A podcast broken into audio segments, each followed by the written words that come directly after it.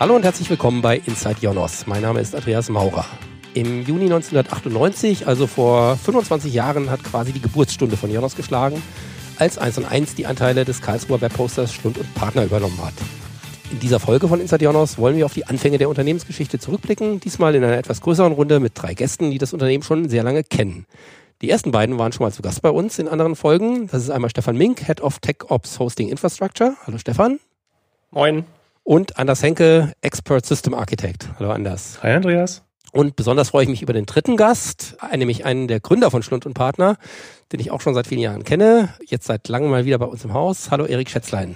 Hallo Andreas, schön, dass ich da sein darf. Wie war das, Erik, als du eben hier reingekommen bist nach vielen Jahren?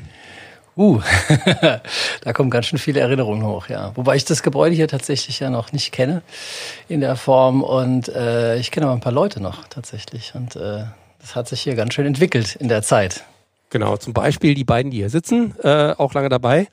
Ähm, wir haben eben kurz drüber gesprochen. Ich glaube, Stefan, du bist äh, nach Erik der langjährigste an Bord. Wann, wann bist du zu Schlund und Partner gestoßen? Ja, Vollzeit äh, Dezember 99 und vorher war ich halt Teilzeit oder als Azubi, Aushilfe, was auch immer, auch schon mit dabei. Wie, wie bist du hier hingekommen zum Unternehmen? Ja, über Erik. Wir haben, wir haben gemeinsam angefangen zu studieren. Achim war da auch noch dabei. Alex äh, haben wir über die Uni auch kennengelernt. Von daher hat, haben wir uns alle an der Uni Karlsruhe eigentlich kennengelernt. Genau. Und manchen war das Studium zu langweilig und die haben dann sich für größeres berufen gefühlt. Was war dein erster Job äh, bei uns im Haus? Ich glaube, das erste war ein News-Server aufsetzen. Das kennt man heutzutage, glaube ich, gar nicht mehr. Aber früher gab es das Usenet noch, mit, äh, wo, es eben auch einen Server gab und Clients gab. Und ich habe den ersten News-Server von Schlund und Partner damals aufgesetzt, weil ich das an der Uni auch gemacht habe. Und das war dann naheliegend. Und anders, wann bist du dazu gekommen? Bei mir war es der 15. September 99. Ah, ganz genau, weißt du das noch. Und, und wie war deine Geschichte äh, zum Einstieg? Meine Geschichte zum Einstieg, wie ich zu Stundenpartner gekommen ja. bin. Ähm, ursprünglich habe ich eigentlich für einen Kunden gearbeitet von Stundenpartner als eine Werbeagentur. Und ähm, die Werbeagentur war gleichzeitig ein Schlund Premium Partner. Das war so ein Programm für besonders gute, teure, ähm, erfolgreiche Kunden. Und da gab es dann eine Veranstaltung im Sommer 99 in Karlsruhe. Da wurde ähm, alles Mögliche vorgestellt an neuen Produkten, an Änderungen. Es gab auch eine kleine Führung für das RZ, das gerade im Bau war. Das war auch eine sehr recht spannende Sache. Und ähm, naja, das, wie ich dazu gekommen bin, ich bin ein bisschen zu spät oft äh, angekommen bei der, äh, bei der Veranstaltung, weil es auf der Autobahn gerade einen Stau gab. Ähm, musste mir dann einen freien Platz suchen in der, im Veranstaltungsraum. Vorne auf der Bühne war gerade Achim Weiß, hat gerade irgendwie den Kunden erklärt, was für viele, viele Dinge man denn machen konnte, was man wollte, für das einem aber die Leute fehlen. Ähm, ich habe mir den einen freien Platz genommen neben dem Eingang und als Achim dann die Bühne verlassen hat, habe ich gemerkt, dass ich auf seinem Platz gesessen habe. Also Achim hat sich dann einen neuen Platz gesucht, irgendwie, wir sind kurz ins Gespräch gekommen und ich habe dann irgendwie so im Laufe des Wochenendes beschlossen, irgendwie, okay, ich bewerbe mich hier. Das macht mir eine ganze Menge Spaß und Freude, irgendwie so wie es aussieht. Wachsende Firma, sieht gut aus. Ist nicht langweilig geworden, glaube ich. Richtig. Und ich glaube, das war auch so eine typische Geschichte, Erik, oder? Ich habe von, von vielen Ex-Kollegen gehört, die, die auch so äh, quasi ungeplant äh, zum Unternehmen gekommen sind. Ja, ja, ja, wir haben auch unseren, unseren nervigsten Support-Kunden eingestellt, damit er nicht mehr so viele Anrufe verursacht und seine Probleme dann selber lösen konnte. Aber erzähl doch mal, wie es so richtig losging. Die Geschichte von Stunde und Partner ist ja sogar noch ein paar Jahre älter. Ich glaube 1995 wurde das Unternehmen gegründet.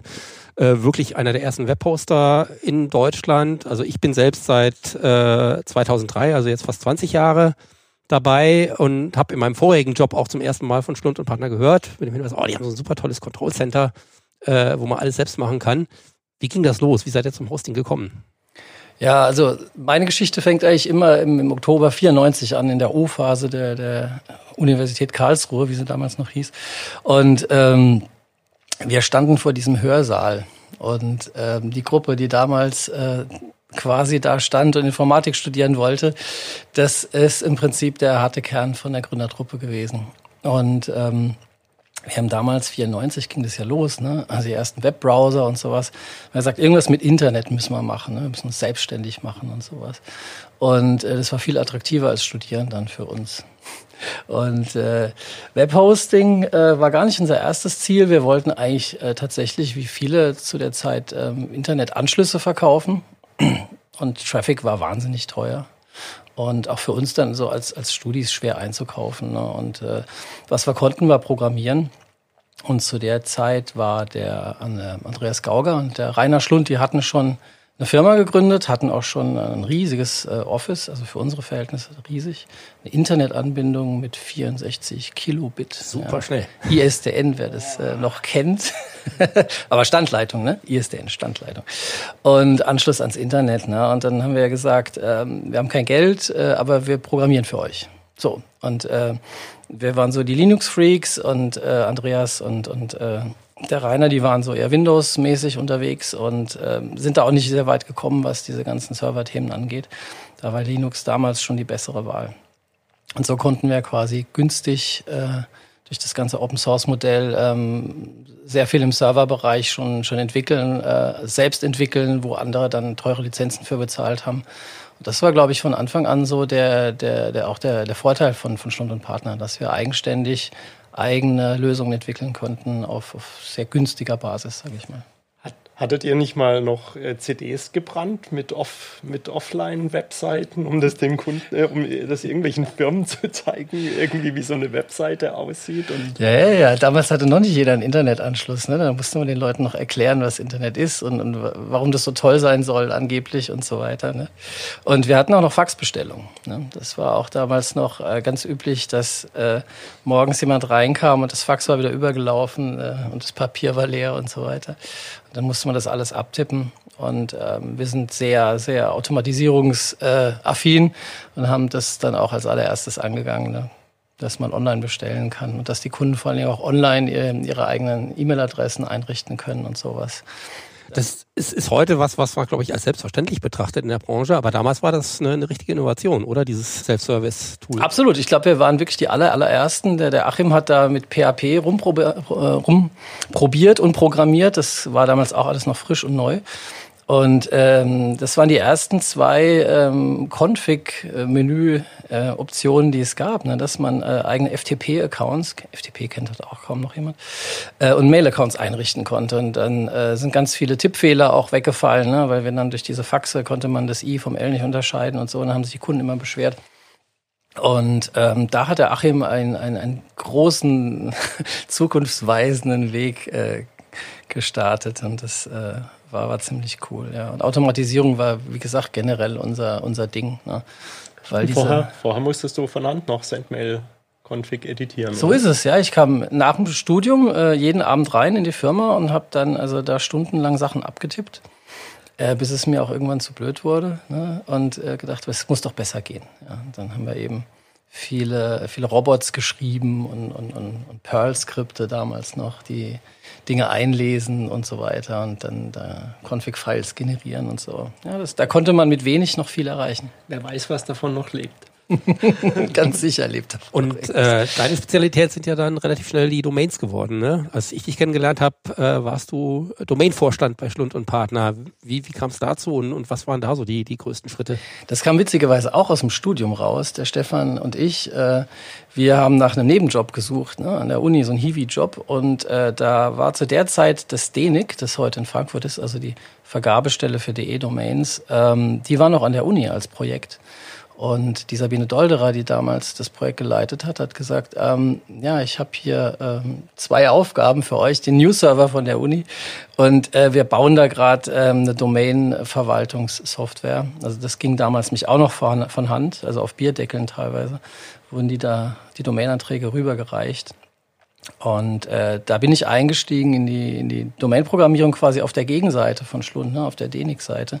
Und kam dann bei Schlund auch relativ schnell ähm, mit der anderen Seite in äh, Verbindung. Und das Know-how hat natürlich da was gebracht. Ne? Das war quasi der erste Cloud-Dienst, oder? Domains as a Service wird man es heute bezeichnen. oh, früher früher war es auch schon so, oder? Ja, ja. ja, genau, die Cloud. Und auch das war wieder was, was eigentlich so kein anderer hatte, ne? In dem, mit dem Automatisierungsgrad.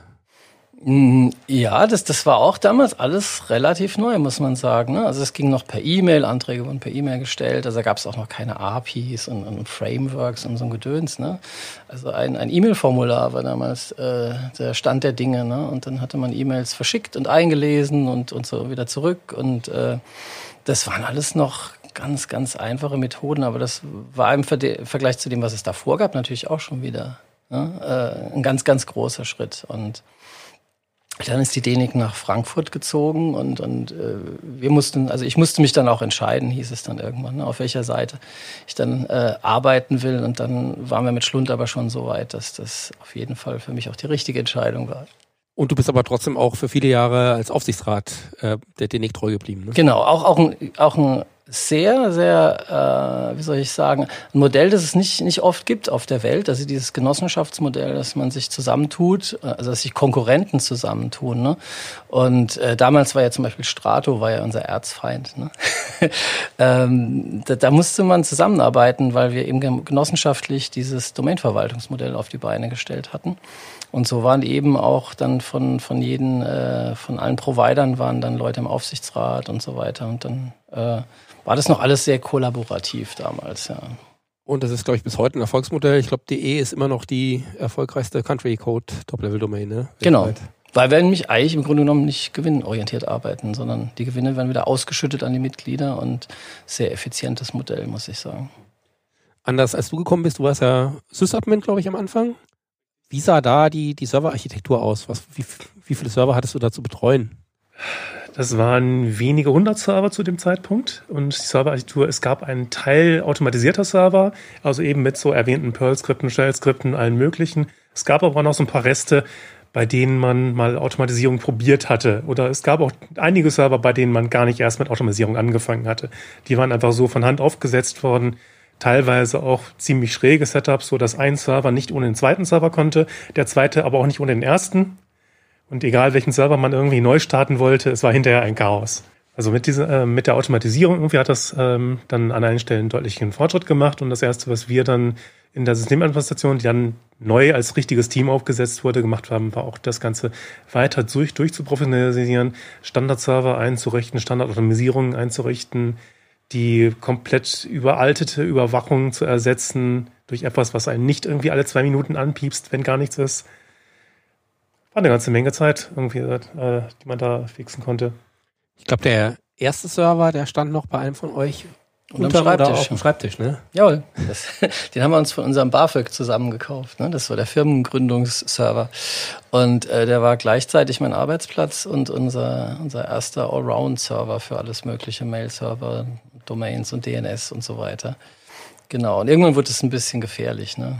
Wenn man da aus Versehen das Stromkabel dann mit dem Fuß rausgezogen hat oder so. Das Modell gab es leider irgendwie noch ziemlich spät. Ich muss mich immer noch dran denken an diese www.biotech.de. Der Entwickler irgendwie, der diesen Shop damals gebaut hatte, hatte den Server tatsächlich unter seinem Schreibtisch stehen. Und er hatte damals dafür gesorgt, dass wenn jedes Mal eine Bestellung reingekommen ist, dass der Rechner einmal kurz Piep gemacht hatte. Einmal nur kurz zu sagen, ich habe eine Bestellung bekommen. Und irgendwann haben die Kollegen dann so genervt, dass sie dann den Lautsprecher abgeklemmt haben. Und dieser Rechner ist einer der letzten Server gewesen, der dann ins richtige Rechenzentrum umgezogen ist. Ja, ich kann mich auch noch erinnern. Ich glaube, ich hatte mal eine Zeit lang, war noch äh, vor, während der frei, freiberuflichen äh, Mitarbeit, da habe ich mal auf einem, auf einem Domain-Server gearbeitet und habe dann angefangen, Backup-Software zu evaluieren. Da hat dann irgendjemand gemeint, äh, was machst du da gerade? Irgendwie geht Domain gerade nicht mehr. Ups. Das ja. Waren wilde Zeiten. Dann gab es, glaube ich, auch noch ein IKEA-Regal als Vorläufer des Rechenzentrums. Wie sah das aus? Ja, die, die, das waren ja auch Tower, ne?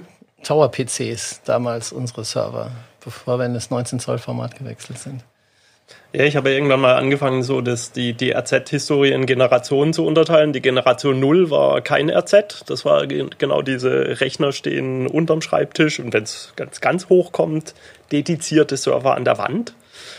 Keine USV, keine Klimaanlage, kein Brandschutz, kein gar nichts. Und dann irgendwann, natürlich hat das nicht gereicht. Dann gab es den ersten S-Raum den war früher, glaube ich, mal Besprechungsraum und der wurde dann Besprechung gelöscht und das war dann der erste S-Raum, der Serverraum. Genau, da, da waren dann Holzregale und äh, diese Mini-Mid-Tower und ich glaube, es waren eher so, so kleine Tower sogar an, an, an vielen Stellen. Hat völlig gereicht. Ich habe vor meiner Schlutt- und Partnerzeit mal äh, ein halbes Jahr bei einem großen amerikanischen Provider gearbeitet. Die hatten in Dortmund auch ein kleines Rechenzentrum und äh, da bin ich mal rein. Da stand auch so eine Kiste hinter der Tür direkt auf dem Fußboden. Da habe ich auch gesagt, ja, das ist unsere Kundendatenbank. Äh, also von daher, ich glaube, anderswo ging es damals ähnlich hemdsärmelig zu.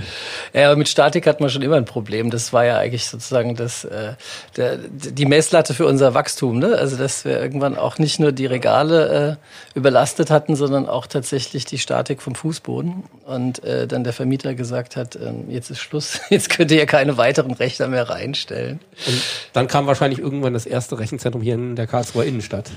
Genau, in der Karl-Friedrich-Straße unter unterhalb einer Schule im, im Tiefgeschoss quasi wurden, wurden dann die ersten Raum-in-Raum-Serverräume gebaut. Die Lamperts-Räume, Lamperts, Lamperts-Räume damals, genau, äh, die, die wirklich, bei mir war das dann immer so Generation 2 ersetzt, da waren dann wirklich Ingenieure auch mit dabei und nicht irgendwie Informatiker und Hausmeister haben irgendwie versucht, ein Rechenzentrum zu bauen, sondern da waren wirklich die ersten Elektro- und Klimaingenieure mit, mit drin und es gab Trennung von Netzwerkraum und Serverräume, es gab Trennung von USV-Räumen, Batterieräumen und so weiter. Also wirklich das erste strukturierte Rechenzentrum, äh, wenn, man, wenn man so will. Ähm, was an, an vielen Stellen wirklich der Zeit, glaube ich, weit voraus war. Weil Rechenzentren gab es damals eigentlich gar nicht. Es gab früher da Carrier Hotels, wurde es genannt, in Frankfurt vielleicht, wo so alle möglichen Carrier ihre Telefonleitungen oder dann irgendwann Datenleitungen zusammengeschaltet haben. Aber Rechenzentren im Sinne von, da, da werden richtig viele Server betrieben, gab es zu dem Zeitpunkt überhaupt nicht. Genau, und dann irgendwann gab es auch mal dann diesen famosen Zwischenfall, wo die Gaslöschanlage leider fälschlicherweise in die Serverräume gepumpt wurden. Ja, die, die Berechnung war leider falsch und wir hatten hinterher Luftballons. Also Räume, die etwas runder waren als vorher. Weil man vorher, glaube ich, ein bisschen falsch gerechnet hatte, oder? Genau, da hat man gedacht, ach, nee, Überdruck, äh, Überdruck äh, aus, Ausgleich brauchen wir hier nicht, das geht schon. Ja, auch, auch da sieht man, noch nicht alles war zu Ende gerechnet und, und zu Ende geplant. Ja. Das RZ hat auch schon eine eigene Stromversorgung. Ich glaube, das hat den Schromm besonders gefreut. Dann konnte er mich den Pizzaofen wieder anmachen.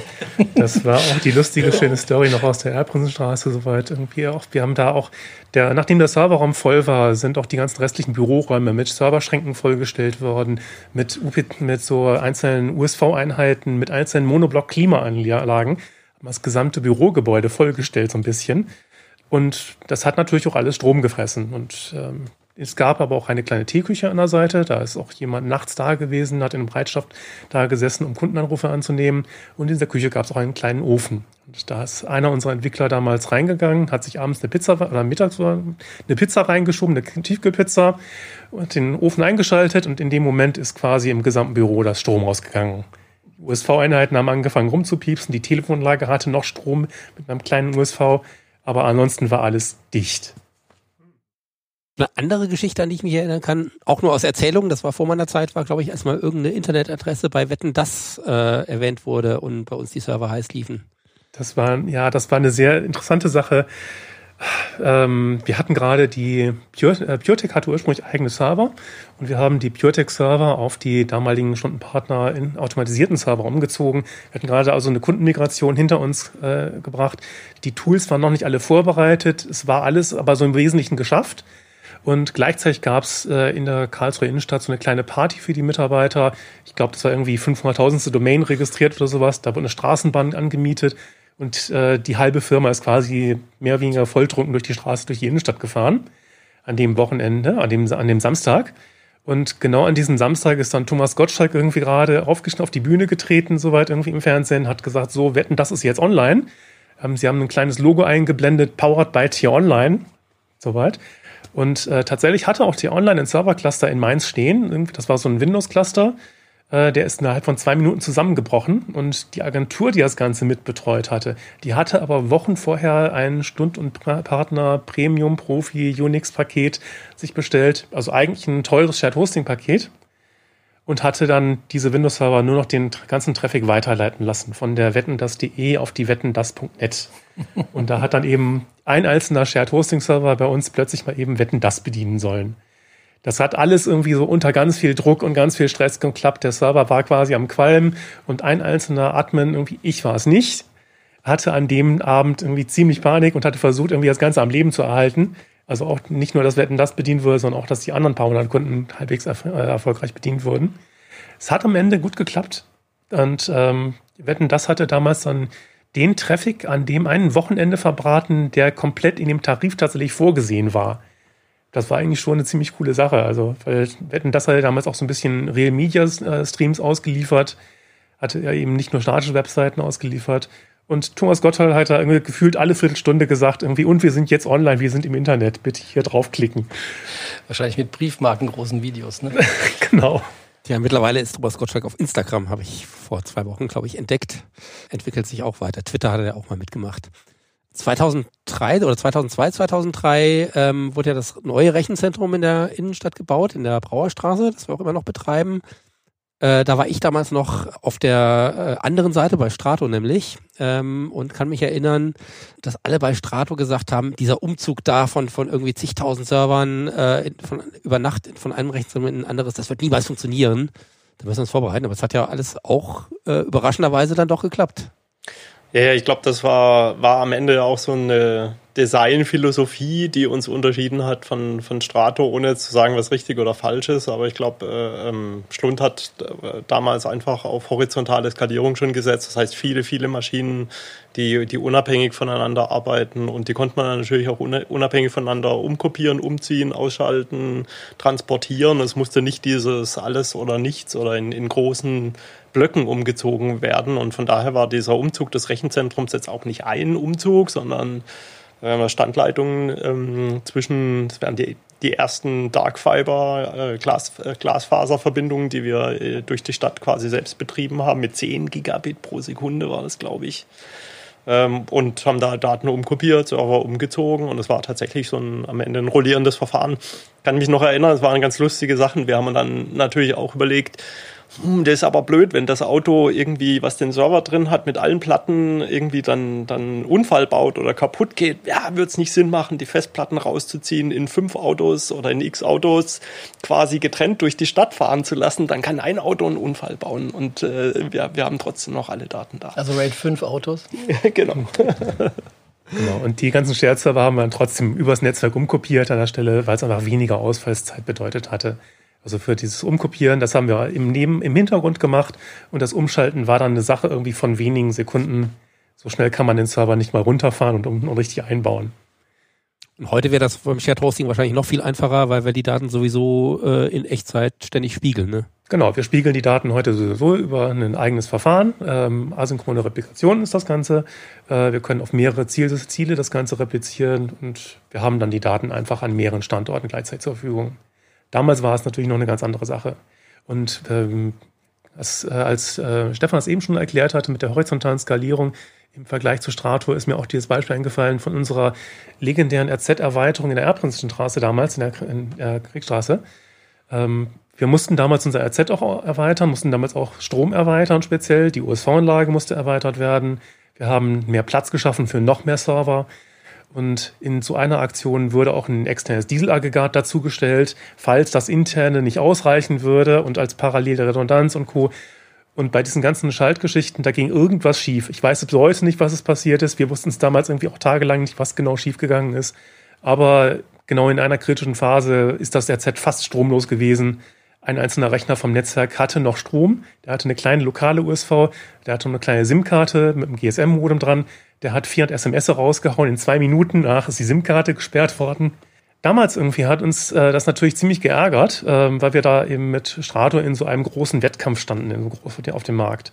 Und ähm, wir haben es aber damals geschafft, unsere Systeme schnell wieder an den Start zu bringen, weil es eben so viele einzelne Systeme waren, die parallel zum Beispiel File-System-Checks durchführen konnten. Und wir hatten eben auch vorher Automatisierungen eingeführt. Ich hatte gerade eine Woche vorher dafür gesorgt, dass ein File-System-Check automatisch durchläuft, dass man dann nicht manuell bestätigen muss, ja, diese Datei kann gefixt werden, ja, bitte fixen, ja, bitte fixen, sondern das ist eben komplett automatisch durchgelaufen an vielen Stellen. Und äh, wir sind dann am Nachmittag, ist auch der letzte Server wieder online gewesen, der dann wirklich noch von Hand versorgt werden musste.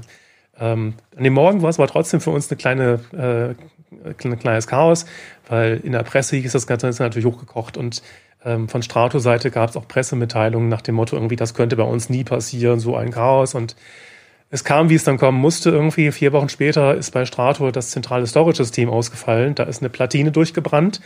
Und äh, auch das Redundanzsystem hat es dabei dann so betroffen, dass das Ganze dann ähm, etwa zwei Wochen gedauert hat, bis das Ganze halbwegs wieder online war. Und ähm, damals hat dieser deutliche Unterschied, ähm, dass wir innerhalb eines halben Tages wieder so schnell online gewesen sind und Strato zwei Wochen für eine im Vergleich ähnliche äh, chaotische Situation gebraucht hatte, damals gesorgt, dass das äh, Bild am Markt sich komplett gewandelt hatte. Wir sind von Platz zwei auf Platz eins gewechselt, Strato auf Platz zwei. Die Kunden, die Kunden haben sich auch deutlich gewandelt an der Stelle soweit. Also insgesamt eine ziemlich spannende Zeit und es hat uns nicht gezeigt, dass wir doch an vielen Stellen intuitiv richtig gedacht haben. Ja. Also ich kann mich an eine Geschichte im Rechenzentrum erinnern, äh, das muss so 2005, 2006 gewesen sein. Da war der Holger Bleich von der CT bei uns zu Besuch. Heute immer noch aktiv, einer der wichtigsten Webhosting-Redakteure und Experten auf dem Gebiet. Den kannte ich auch noch aus meiner Strato-Zeit. Äh, wollte sich das Rechenzentrum anziehen und just an diesem Tag äh, ist zum allerersten Mal im Regelbetrieb unsere USV angesprungen und die, der Notstromdiesel, weil es eine Spannungsspitze im Netz gab. Hat alles so funktioniert, wie es sollte, aber unser damaliger Rechtszentrumschef, der Jörg Hennig, war schon auch einer, einer der, der Gründer, äh, Mitgründer von, von äh, Schlund, Jörg war schon sehr auf Adrenalin, hat man gemerkt. Und normalerweise hat so eine Führung des Rechenzentrums irgendwie dreiviertel Stunde, Stunde gedauert. Und der Holger Bleich hat dann äh, von Jörg eine Drei-Stunden-Führung bekommen, wo er ihm jedes Detail erklärt hat. Und danach war er, glaube ich, schon überzeugt, dass das bei uns alles äh, tatsächlich in guten Händen ist. Wobei auch damals sehr viel selbst gebastelt war. Also wenn ich so an spezielle Überwachungssysteme denke, auch im RZ-Bereich, ähm, als unser zum Beispiel unser Notstromdiesel, unser erster Notstromdiesel, hatte eine eigene Überwachung, die ist selbst gebastelt worden, an der Stelle selbst entwickelt worden. Und ähm, für den ersten Probelauf kam dann auch gleich irgendwie so die SMS rein äh, beim Kollegen. Und es stand dann in der SMS drin irgendwie ähm, Diesel-Luft. Und es hat sich jeder gewundert, was heißt das hier? Luft, ist da jetzt irgendwas mit einer Luftklappe? Ist da ein Problem? Nee, es war ein Umlaufproblem, ein Umlautproblem. Eigentlich sollte es heißen, Diesel läuft. Aber das Ä ist verschluckt, ist einfach verschluckt worden auf dem Weg mit der SMS. Ja, ich glaube, das, das, hat, das hat Schlund äh, am Ende auch von Anfang an ausgezeichnet, dass wir viel ähm, Eigenkreativität auch in wirklich in, in eine unglaubliche Wertschöpfungstiefe reingesetzt haben. Also von eigenem Rechenzentrum planen über eigenen Backbone betreiben, über eigenes Shared Hosting System zusammenschrauben, eigenes Mail-System bauen und, und so weiter. Also eine unglaublich tiefe Wertschöpfung. Und ich finde es immer noch schön, dass wir die auch beibehalten haben. Ja, siehe neuestes, neuestes Rechenzentrum, was wir in England gebaut haben. Einfach mit smartem Design äh, Tier 4 umgesetzt haben, wo auch das Uptime Institute gesagt hat, haben sie noch nie gesehen. Das war auch die Einstellung, die wir hatten. Ne? Also gibt's nicht, dann bauen wir es halt, ne? Oder oder. Ne? Genau, gibt's nicht, geht nicht, gibt's nicht. Ja. Geht nicht, gibt's nicht. Und ähm, das ist das Schöne an der Zeit, glaube ich, gewesen, dass halt eben äh, noch viel viel einfach machbar war. Ne? Also mit mit normaler Menschenhand konnte man da Dinge fabrizieren. Ähm, und heutzutage wird halt dann viel eingekauft für teuer Geld ne? und professionelle Lösungen und sowas. Aber das hat sich ja damals, äh, das gab es ja gar nicht. Ne? Musste, ja, musste man ja alles erfinden. Also es gibt auch nach wie vor Sachen, äh, wo ich glaube, dass wir Alleinstellungsmerkmale haben. Ich sage jetzt nochmal im Backbone Dual-Vendor-Prinzip. Ich habe schon mit vielen Leuten geredet, die, die nur den Kopf geschüttelt haben und gesagt haben, wie, nee, Nee, da, wir haben, wir haben. Musst du kurz äh, erklären, was das heißt? Nicht, Cisco, Dual ja, äh, Dual, Dual Vendor heißt am Ende, ähm, der Backbone ist ja schon ein super neuralgisches Element in, in diesem Gesamtkonstrukt. Also man kann ja viele Rechenzentren haben, die können georedundant sein und äh, ähm, vor Katastrophen geschützt sein. Aber am Ende gibt es immer noch den Backbone, das heißt das Netzwerk, was die Rechenzentren verbindet, mit dem Internet verbindet was ja dann immer noch eigentlich der Single Point of Failure ist. Das heißt, wenn dieser Backbone nicht mehr funktioniert, dann helfen alle, alle Rechenzentren der Welt nichts. Ja, und äh, aus der Brille raus, das war damals auch mit Jörg Hennig zusammen, haben wir, haben wir gesagt, nee, wir wollen uns nicht auf, auf Cisco nur verlassen, weil natürlich auch, wir mit, sind mit Cisco groß geworden. Die, äh, Cisco hat auch viele gute Sachen gebaut, aber keiner ist halt perfekt. Ja, ähm, läuft super, super viel Software auf so einem Router auch. Software hat Bugs, geht auch mal schief. Und dann haben wir gesagt, nee, das ist uns alles zu heiß. Äh, und da ist Juniper ganz frisch auf den Markt gekommen damals. Und seitdem haben wir angefangen, einen, Backbone zu betreiben, der sich nicht auf einen Hersteller verlässt, sondern der immer Hersteller redundant war. Dual Vendor, zwei Hersteller, dass wir am Ende ähm, immer das, das Gefühl hatten und wir, das, das funktioniert auch im Worst Case, Sprichwort Zero Day Exploit, irgend, irgendein Bug kommt hoch, mit dem man so einen Router ausklipsen kann. Ähm, dass wir sagen können, im Worst Case äh, äh, macht uns nichts aus, wenn der, der halbe Backbone weg ist oder im Extremfall können wir ihn sogar wegschalten und sagen, nee, wir patchen jetzt erstmal und das ist, das ist eine Eigenschaft, also ich kenne keinen zweiten großen Netzbetreiber, der, der sich diese Komplexität am Ende auch gibt. Und der sagt, das ist natürlich auch wieder eine, was, was man in den Griff kriegen muss. Äh, Interoperabilitätsprobleme, äh, wenn man alles mit einem Hersteller betreibt, dann ist natürlich einfacher, aber auch das, das haben wir bewahrt und da bin ich immer noch, also bin jetzt nicht mehr direkt involviert, aber bin ich immer noch stolz drauf. Das ist, das ist was, was uns auszeichnet. Die gleiche Denke hat man ja auch bei Software. Also ich würde sagen, ohne den, den Open Source Ansatz äh, hätte Schlund nie so weit gebracht. Und es ist ja eben auch eine Herstellerunabhängigkeit. Also ich weiß noch, dass wir ganz viele Sachen im Kernel einfach selber äh, gefixt haben oder optimiert haben und so weiter. Und äh, da, da hat man einfach einen Hebel, den, den hat man eben nicht, wenn man hier von, von so einem Anbieter ne, die Software und das Betriebssystem und so weiter bezieht und dann auf Gedeih und Verderb darauf angewiesen ist, ob der mitzieht oder nicht. Und da, ähm, da hat man auch richtig, richtig gute Jungs ne, da sitzen. Das aber das ist eine Kultur, Kulturfrage. Das ist, das ist mir besonders klar geworden, als wir vor ein paar Jahren mit Samsung, also dem, dem Samsung Electronics äh, zu, zusammengearbeitet haben, die komplett anders kulturell gepolt waren. Also Samsung, die machen, die machen offensichtlich ja geile Technologie. Also ist ja irre, was die alles machen. Aber im Rechenzentrumbereich äh, ist das alles outgesourced, alles eingekauft mit richtig fetten äh, Verträgen und SLAs und Absicherung hinten raus. Also die sind kulturell genau andersrum gestrickt geworden, wo wir gesagt haben, nee, wir wollen selber im Griff haben, wir wollen diese externe äh, Abhängigkeit gar nicht haben. Das ist auch nach wie vor ein Mantra für, von wie wir Rechenzentren bauen in einem Rechenzentrum, also in der Infrastruktur, Stromkühlung geht, kann immer was kaputt gehen unser Anspruch ist, wir, kommen, wir, wir kriegen das Ding erstmal wieder im, entweder in Betrieb gehalten oder wieder in Betrieb gesetzt. Und danach rufen wir vielleicht mal jemanden ein, an, der vorbeikommt und, und die Scherben zusammenkehrt oder irgendwas repariert. Und dieses, das heißt ja auch ein, ein Stück weit Risiko tragen, Risiko akzeptieren. Aber ich glaube, dass das an vielen Stellen ein unglaublicher Mehrwert ist, was, was die Firma einfach auszeichnet. Und das halten wir auch bis heute durch. Also heute unsere Shared Hosting Plattform hat tatsächlich sehr eigene Kernel Patches und wir haben da einen eigenen Spezialisten dran, der nichts anderes macht, also im Prinzip als diese Patches am Leben zu halten, als eigenen Code zu entwickeln, als auch die Replikationen mit umzusetzen. Das sind Low-Level-Funktionen tief im Linux-Kernel drin auch, ähm, auch vorher, wie Erik das eben schon gesagt hatte, von wegen gibt's nicht oder können wir besser. Ähm, das erinnert mich auch eine Story, die ich ganz, ganz am Anfang meiner Zeit mitbekommen habe und von der ich auch die Reste noch gesehen habe, sinnigerweise, im damaligen Rechenzentrum. Und zwar ähm, hatte die, ähm, der Vorgänger von Stundenpartner angefangen mit so Windows Web Hosting. Und das Windows Web Hosting war damals auf Windows NT 3.5. Und Windows NT 3.5 hatte so eine ganz spezielle Eigenschaft mit dem damaligen Webhosting. Damals zum Webhosting brauchte jeder Kunde eine eigene IP-Adresse.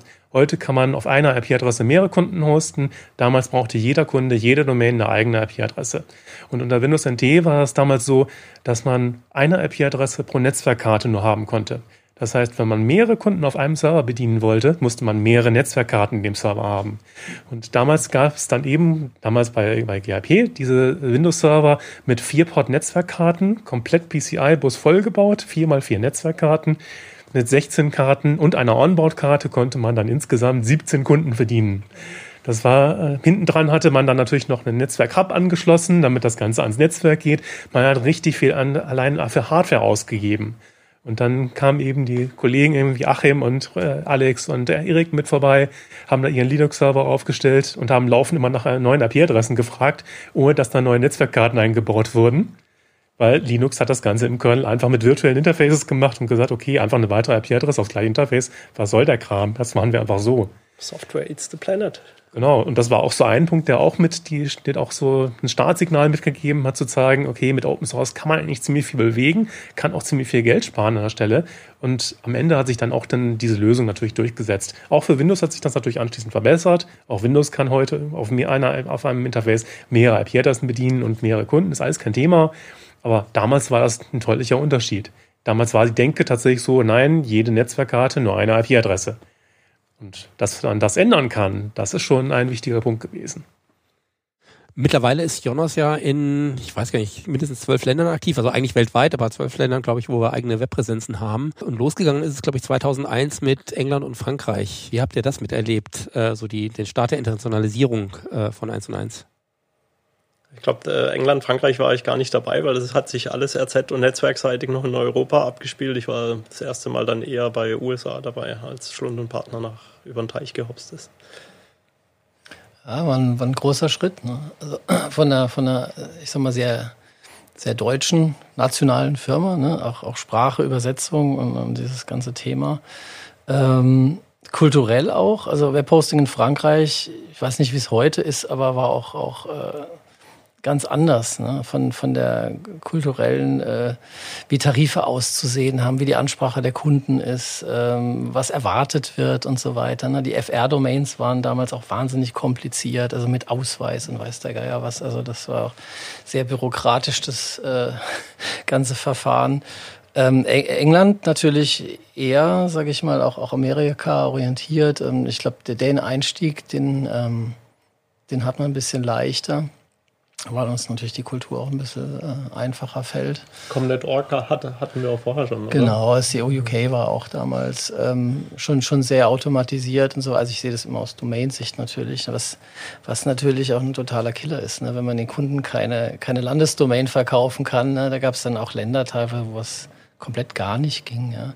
Und ähm, ja, ich weiß noch, wie wir in Frankreich diese diese Adresse hatten. Also da, da kommt meine Familie her aus, Sagemünd, ja, an der an der Grenze zu Frankreich und ähm, da wusste ich immer, ja, guck mal, wenn ich jetzt zu meiner Oma fahre, da nebendran ist das eins in eins Büro. Ähm, das waren aber nur Anwälte damals, ne? also ein, richtiges Büro. Da, da war noch die, der Markt zu klein für Frankreich. Aber äh, England war dann, äh, da ging es schon richtig ab, ne? mit einem eigenen Support-Team. Slow. Dann, ja, in Slow, ja, genau. Und dann Amerika, das große Ding. Ne? Da sind wir natürlich gegen große Nummern dann schon angefahren. Das war auch viel später, da war der Markt auch schon. Ja, vor, vor 20 Jahren jetzt genau. Also das war ja. nämlich kurz nachdem ich äh, dazu gestoßen bin. Also ich bin im August 2003 gekommen und im Oktober 2003 haben wir äh, das erste ähm, Pre-Launch-Angebot gestartet. Kann ich mich auch noch gut dran erinnern. Das war auch eine, eine ziemlich gute Sache. Wir haben das größte Hosting-Paket aus Deutschland genommen mit allen Features, bis auf eins, nämlich die Domain, die gab's nicht. Und das konnten Kunden, ich glaube, ich weiß gar nicht, ob es für zwei oder für vier Jahre äh, war, kostenlos kriegen, dieses große Paket. Und wenn sie die Domain wollten, konnten sie die bei uns für äh, auch relativ günstiges Geld kaufen, konnten die aber sogar bei einem Wettbewerber holen, wenn sie es wollten. Und damit haben wir halt natürlich eine irre Aufmerksamkeit im amerikanischen Markt erzielt. Und dann im Januar 2004 war der offizielle Marktstart. Aber äh, du hast es eben erwähnt, Stefan, äh, UK und Frankreich haben wir zumindest am Anfang mit aus Deutschland bedient, aber ähm, in den USA war das auch technisch dann nicht mehr so einfach, ne? Ah, technisch wäre es sogar gegangen, aber ähm, na natürlich hat man, das, das Licht ist auch nur endlich schnell leider, das haben wir auch bisher nicht geschafft zu verbessern. Äh, und deswegen wären die Antwortzeiten für amerikanische Kunden natürlich sehr, sehr langsam gewesen, also sehr hoch gewesen, die aus Europa zu bedienen. Und von daher war es von Anfang an klar, dass wir da auch wirklich eine, ein Rechenzentrum in Amerika brauchen, um Amerika lokal bedienen zu können. Genau, und das erste Rechenzentrum war in Manhattan in der 111 8th Avenue äh, quasi Kolokation, Mietfläche von einem Rechenzentrumbetreiber damals angemietet, eigene Server-Racks per Schiff-Container hingeschickt, Server hingeschickt, Leute hingeschickt, vor Ort alles aufgebaut, zusammengekabelt, in Betrieb genommen. Genau, und dann haben, haben den amerikanischen Markt da, von, von daher eigentlich von, vom ersten Tag an lokal bedient. Und du hast dann ja auch unser größtes Rechenzentrum in Lenexa in Kansas aufgebaut. Ne? Genau, irgendwann war das, war das recht, war die, die Mietfläche in, in Manhattan war voll, dann hatten wir noch eine zweite Mietfläche in New Jersey, einmal über den Hudson River drüben, die war dann irgendwann auch voll und irgendwann natürlich mit Mietrechenzentren hat man dann irgendwann auch immer wieder zu kämpfen und irgendwann ist die 2006 die Entscheidung gefallen, wir sind A, groß genug, das Geschäft funktioniert, ähm, lass uns was eigenes bauen. Genau, dann habe ich den Fehler gemacht und meinem Chef damals den kleinen Finger hingehoben und gesagt, ja, ich bin ja als Netzwerker sowieso da oben, da drüben immer mal wieder unterwegs. Ich kann ja mal scouten gehen. Ich kann ja mal gucken, wo, wo sind denn, wo es gute Connectivity. Stromkosten waren damals auch schon ein großes Thema, Latenzen waren ein Thema. Da haben wir gedacht, hm, naja, mal gucken. Haben wir dann natürlich Philadelphia angeguckt, weil da unser, unser Büro war. Aber es war damals noch stromtechnisch sehr, sehr teuer und natürlich von der von der Ostküste die Westküste zu bedienen, nicht so ganz optimal. Irgendwann bin ich dann über Kansas City gestolpert, was stromtechnisch relativ günstig war und ähm, interessanterweise auch connectivity-seitig sehr, sehr geil war, weil Glasfasern liegen neben den Hauptverkehrsstrecken, in Amerika auch die Railroads, die Eisenbahnlinien und äh, Kansas City ist der größte Railroad-Hub in, in, in den USA und alles von Ost nach West oder Nord nach Süd läuft durch Kansas City durch. Und dadurch sind wir dann, ah, liegt in der Mitte, Latenz, Ost Westküste gleich, Nord-Süd auch ähnlich. Ähm, sind wir in Kansas City gelandet, genau. Und äh, aus dem kleinen Finger ist dann, äh, wie so immer passiert, dann die ganze Schulter geworden. Du warst einige Jahre drüben, ne? Ich war grob äh, ein Jahr oder fast, fast, fast zwei Jahre drüben.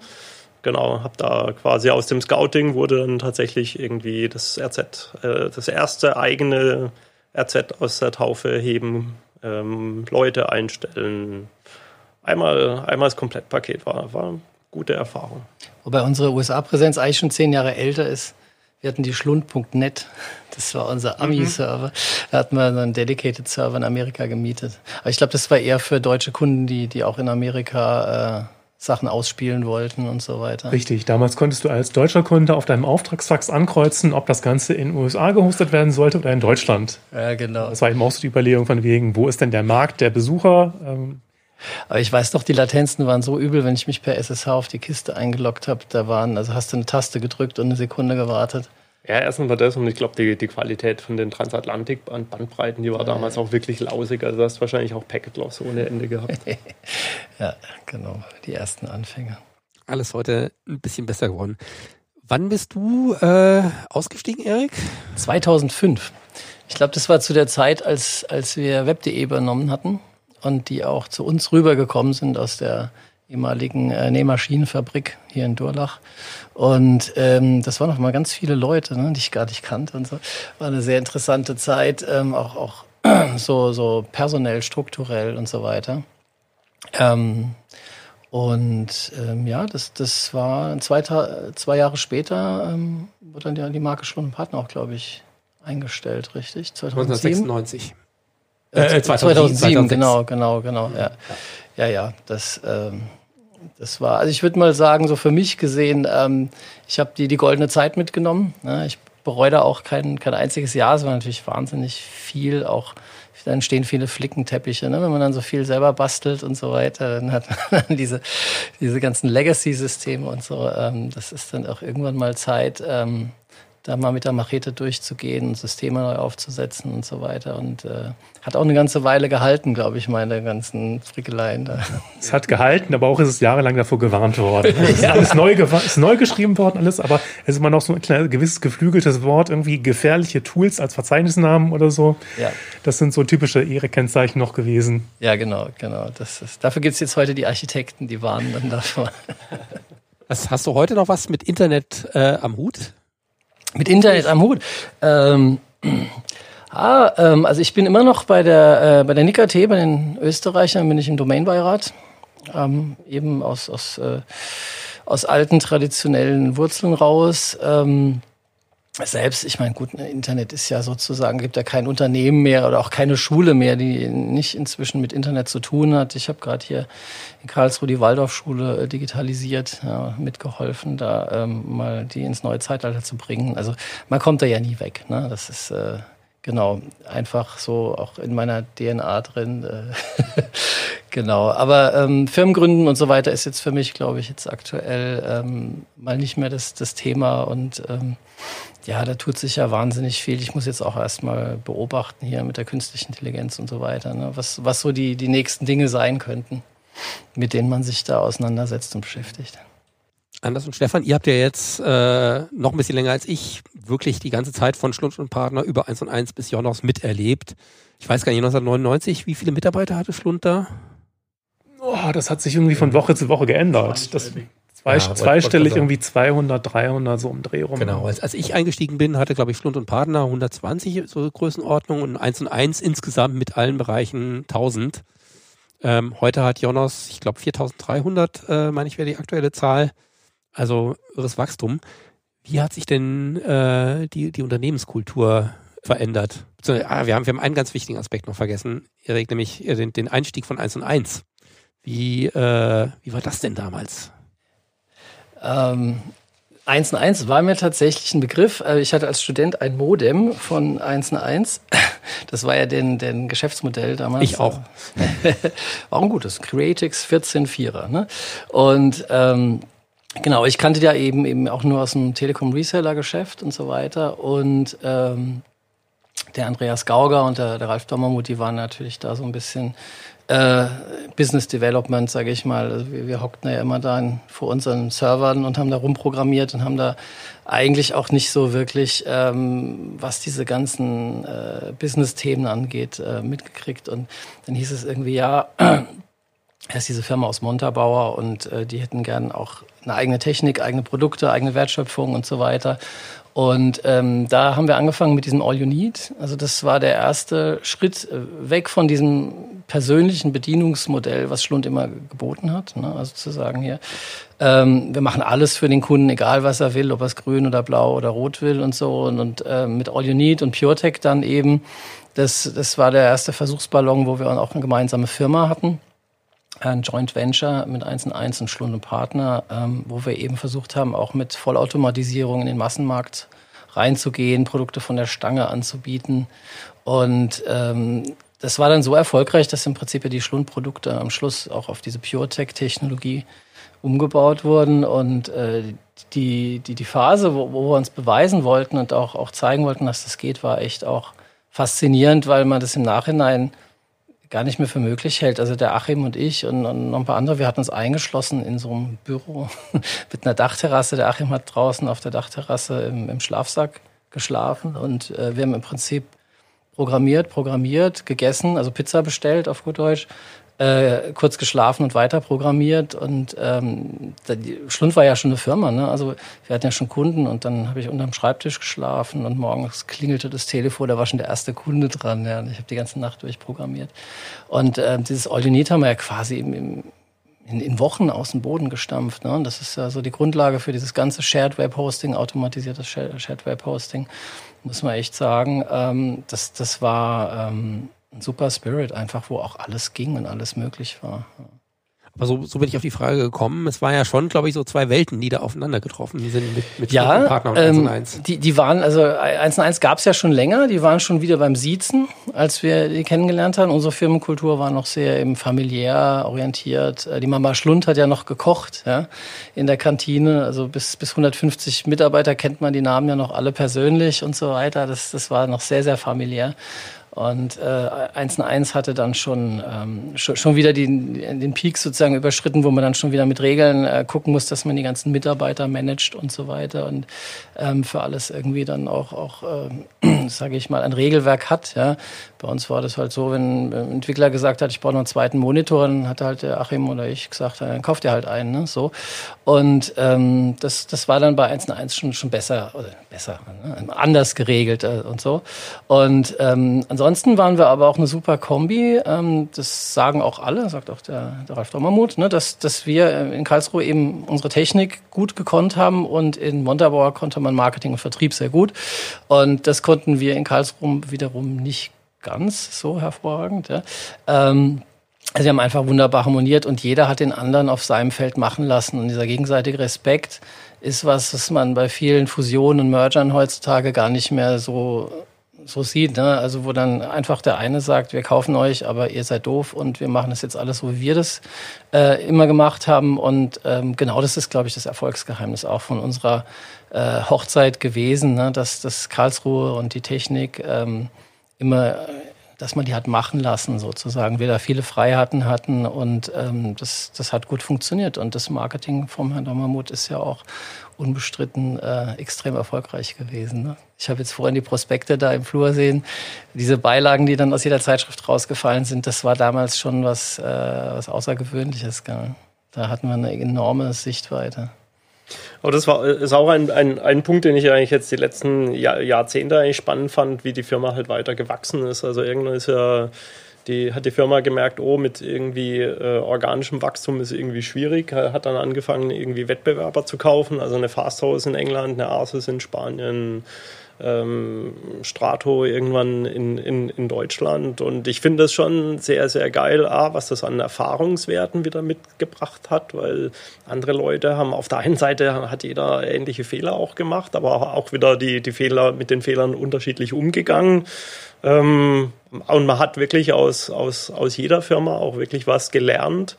Und ich finde es schon cool, dass da teilweise, ich glaube, ein, ein so ein für mich Lichtprojekt ist, ist das DDoS-System, was wir, was wir gebaut haben, was in, inzwischen ähm, eng an den Backbone gekoppelt wirklich ein weltweit verteiltes Verteidigungssystem darstellt. Und das ist wirklich gebaut worden aus Best of Breed, also wirklich von Fasthouse äh, Ideen und Codeschnipsel und, und Arsis Ideen, Codeschnipsel, den wir ja selber hatten und so wurde klar, irgendwann wurde es dann nochmal neu geschrieben, aber da ist wirklich der Spirit von allen eingeflossen und das ist, das ist dann halt schon geil, wenn man sieht, hey, da ist wirklich mehr rausgekommen, als jeder individuell und einzeln ansonsten hingekriegt hätte. Wie, wie hat sich sonst so über die Jahre in, in eurem Blick die, die Kultur verändert oder weiterentwickelt? insgesamt an sehr vielen Stellen professionalisiert, könnte man sagen. Also ich muss speziell daran denken, als äh, aus Sicht der Systemadministratoren damals, die Sysadmins waren irgendwie so ein Dutzend Leute etwa auf der Stundenpartnerseite äh, und als dann Web.de kam, kam da eine Abteilung mit 80 Leuten etwa auf dieses Dutzend Leute dazu und das sollte dann ein zusammengemercht werden. Und da war dann irgendwie schon allein mengenmäßig klar irgendwie so, okay, da wird jetzt relativ viel Einfluss auch von der Web.de-Seite mit rüberkommen. Und so ist es tatsächlich auch gewesen. Es sind die ganzen ITIL-Geschichten irgendwie so sind mit angekommen. Wir haben damit äh, ein bisschen professionelle, äh, professionellere Prozesse bekommen. Wir haben ein richtiges Incident-Management bekommen. Vorher war es, weil Störungen so, da hat man halt eine Mail an störung.schlund.de geschrieben. Irgendwie, es war eine interne Mailingliste, ging an quasi alle Mitarbeiter. Und ähm, das hat dann irgendwann auch nicht mehr ausgereicht, ganz klar. Und bei dem Wachstum äh, hat eine Professionelle ganz, ganz gut getan. An einigen Stellen hat es natürlich einige Leute auch gestört, irgendwie so weit, von wegen, früher waren Sachen ein bisschen einfacher, aber insgesamt hat es der Firma doch eigentlich relativ gut getan. Und da, trotzdem auf der anderen Seite finde ich es interessant, auch eben mit dem, äh, mit dem DDoS-Schutz. Wir haben da auch an einigen Stellen dann festgestellt, okay, die Sachen, die wir so ähm, versucht haben, mal fertig einzukaufen oder bei denen Leute gesagt haben, äh, das macht man so, weil das ist der, äh, der Branchenstandard, die haben irgendwann nicht mehr funktioniert. Und dann haben wir gesagt, okay, das müssen wir jetzt selber bauen. Und so ist es zum Beispiel beim der, beim Webshield gewesen auch. Da ist uns, wir haben mal die äh, zentrale 1 und 1.de Seite auf Akamai gehostet gehabt. Und Akamai hat speziell bestimmte DDoS-Geschichten für uns nicht gefiltert, wie wir es gebraucht haben. Ähm, wir sind davon runtergezogen worden und dann ist die Entscheidung getroffen worden, hey, das, was wir brauchen, können wir auch selber basteln an der Stelle. Wir sind groß genug im Netzwerk, wir sind an so vielen Stellen aufgestellt, wir können das Ganze sehr viel flexibler mit unserer bestehenden Technik eigentlich umsetzen. Wir müssen dann nur ein bisschen was machen. Und innerhalb weniger Tage war dann auch der, der erste Prototyp da, der ist dann weiter personalisiert worden, ein Team ausgegründet worden. Wir haben das dann weiter mit Netzwerkkomponenten ergänzt an der Stelle, um dann eben auch zum Beispiel Dedicated Server schützen zu können. Und das ist eben der große, der große DDoS-Schutz, den wir heute mit anbieten, der unser Netzwerk Operations Center deutlich entlastet, der auch unsere Kunden entlastet, der unsere Verfügbarkeit mit, mit hochtreibt und der auch an einigen Stellen heute sehr viel Flexibilität ermöglicht. Also wenn ich daran denke, zum Beispiel beim Shared Web Hosting war es lange Zeit so, wenn ich einen Kunden von einem Server auf einen anderen Server umziehen musste, musste die Domain erstmal die IP-Adresse wechseln. IP-Adresse wechseln heißt, das DNS muss das Ganze mitkriegen. Das dauert irgendwie Tage, im schlimmsten Fall, bis das Ganze durch die Gegend propagiert ist. Es dauert Tage, bis ich, den, bis ich dann so eine Präsenz umziehen kann. Heute ist es so, ähm, im Prinzip habe ich da, würfel ich für den Kunden einmal am Anfang eine IP-Adresse, die liegt auf unserem zentralen Webshield und die behält der Kunde bei. Solange er irgendwie innerhalb seiner Produkte bleibt. Wenn ich den Kunden umziehen möchte, ist es ein, ist es ein Mapping, das ich intern in unserem Webshield ändere, die IP-Adresse des Kunden ändert sich nicht mehr. Der Kunde wird hinten dann trotzdem von einem anderen Server bedient. Das Ganze ist natürlich viel flexibler und einfacher. Ich kann den Kunden sofort umziehen. Ich muss nicht irgendwie erst zwei Tage warten bis hin zur äh, Nebensächlichkeit inzwischen, dass IP-Adressen sind schweineteuer geworden. Äh, und bei der Aktion haben wir dann auch aufgehört, selbst jedem Kunden eine individuelle IP zu geben, sondern sind dann Shared IPs geworden, weil das auch äh, durch SSL und TLS oben drüber dann unterstützt wurde. Und wir haben dann massiv, massiv IP-Adressen eingespart und kommen von daher eigentlich jetzt seit wirklich seit langer Zeit mit einem konstanten Pool von IP-Adressen aus. Aber auch dank dieser eigenen tiefen Wertschöpfung und dieser kontinu kontinuierlichen äh, Attitüde, hey, das muss doch irgendwie besser gehen, da muss man doch auch mit weniger mehr hinkriegen. Gleichzeitig brauchen wir die IP-Adressen natürlich auch. Also speziell für das stark wachsende Cloud-Geschäft. Absolut. Also wir haben es im Shared Hosting festgestellt, irgendwie, nee, wir kommen für PureTech haben wir ohnehin immer mit äh, gescherten IP-Adressen gearbeitet. Für die Schlundprodukte irgendwie, die eine eigene IP-Adresse hatten, war eine eigene IP-Adresse irgendwann auch nicht mehr notwendig. Damals zum Beispiel für SSL brauchte man eine Zeit lang, bis etwa 2010, 2012, eigene IP-Adressen. Das hat sich auch komplett gewandelt. Das ist inzwischen alles obsolet. Ähm, ein paar Features, die daran hingen, die hat man gestrichen waren so Sachen wie, äh, der Kunde konnte sich individuelle Benutzernamen ausdenken. Und äh, es hat nicht gestört, wenn ein anderer Kunde den gleichen Benutzernamen verwendet hatte, solange der andere Kunde eine andere IP-Adresse hatte. Das waren so, äh, so sehr spezielle Features, die in sehr speziellen Nischenmärkten und bestimmten Nischenprodukten mal wichtig waren, aber das hat inzwischen auch die Zeit, äh, ist also komplett fahren vorbeigerauscht. Und Admin war ja sehr beliebt als Benutzername. Genau, wir hatten, genau, wir hatten über 400 Kunden, die den Benutzernamen Admin verwendet haben. Ja. Ich wollte, das hat sich aber, das hat sich aber sehr gelöst an der Stelle. Aber wie gesagt, wir, wir konnten auf diese Weise tatsächlich über 100.000 IP-Adressen frei eisen an der Stelle und die konnten wir dann um äh, ins Dedicated Server Geschäft, ins Cloud Geschäft schieben, wo man tatsächlich jedem Server, natürlich jedem virtuellen Server, jedem realen Server eine eigene IP-Adresse zuweisen muss heute. Und das hat unser Geschäft an einer Stelle natürlich weiter gefördert. Ohne diesen Schritt irgendwie hätten wir IP-Adressen extra von extern einkaufen müssen. Die wachsen im Preis einfach nur, steigen im Preis immer.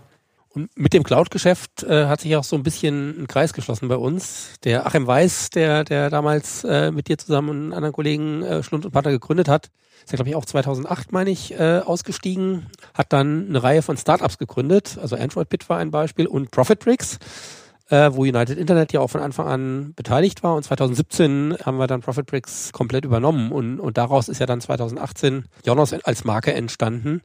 Und letztendlich ist ProfitBricks die, die Wurzel unseres Cloud-Geschäfts und Achim ist wieder an Bord, äh, mittlerweile als unser Vorstandsvorsitzender, was glaube ich auch eine Besonderheit ist, äh, oben an der Spitze jemanden sitzen zu haben, der tatsächlich das Geschäft noch äh, äh von der Pike auf versteht es ist ein Cloud-Geschäft. Wir haben vorher schon andere Produkte gehabt, die den Namen Cloud hatten, so Dedicated Cloud Server und sowas. Das waren auch dann, das war noch eine Nummer kleiner irgendwie, als was das, was man heute als Cloud versteht. Das waren damals eher so Produkte mit, ich habe einen Dedicated Server, den ich als virtuelle Maschine nur repräsentiert habe. Und da gab es auch verschiedene Techniken, die wir damals schon hatten.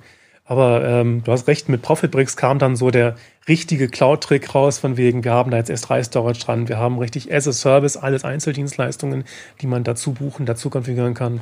Und speziell bei ProfitBricks eben dieses Feature, dass ich mir einen Netzwerkplan quasi zusammen designen kann mit virtuellen Rechenzentren, indem ich meine Server flexibel konfigurieren kann. Und mit Achim sind auch einige der alten DNA-Werte wieder zurückgekommen. Ne? Also dieses selber machen und äh, Wertschöpfungskette tief halten, wissen, wovon man redet, was man tut und so. Das, ähm, das, das passiert ja nicht oft, wie du sagst, ne? dass, dass die alten Gründer nochmal zurückkommen und so. Ja, ja. Ja, das ist ein guter Punkt. Also wir hatten zwischendrin tatsächlich mal etliche Vorstände, die waren eher salesorientiert und denen ging, ich würde mal sagen, die hätten auch ihre Großmutter verkauft, Hauptsache bringt, bringt Geld und die hatten überhaupt kein, nicht mehr diese Wertschätzung gegenüber der tiefen äh, Wertbildung irgendwie ähm, gezeigt und da muss ich sagen, da hat, hat die Uhr eigentlich schon getickt, wo ich gesagt hätte, irgendwann ist das kulturell nicht mehr meins.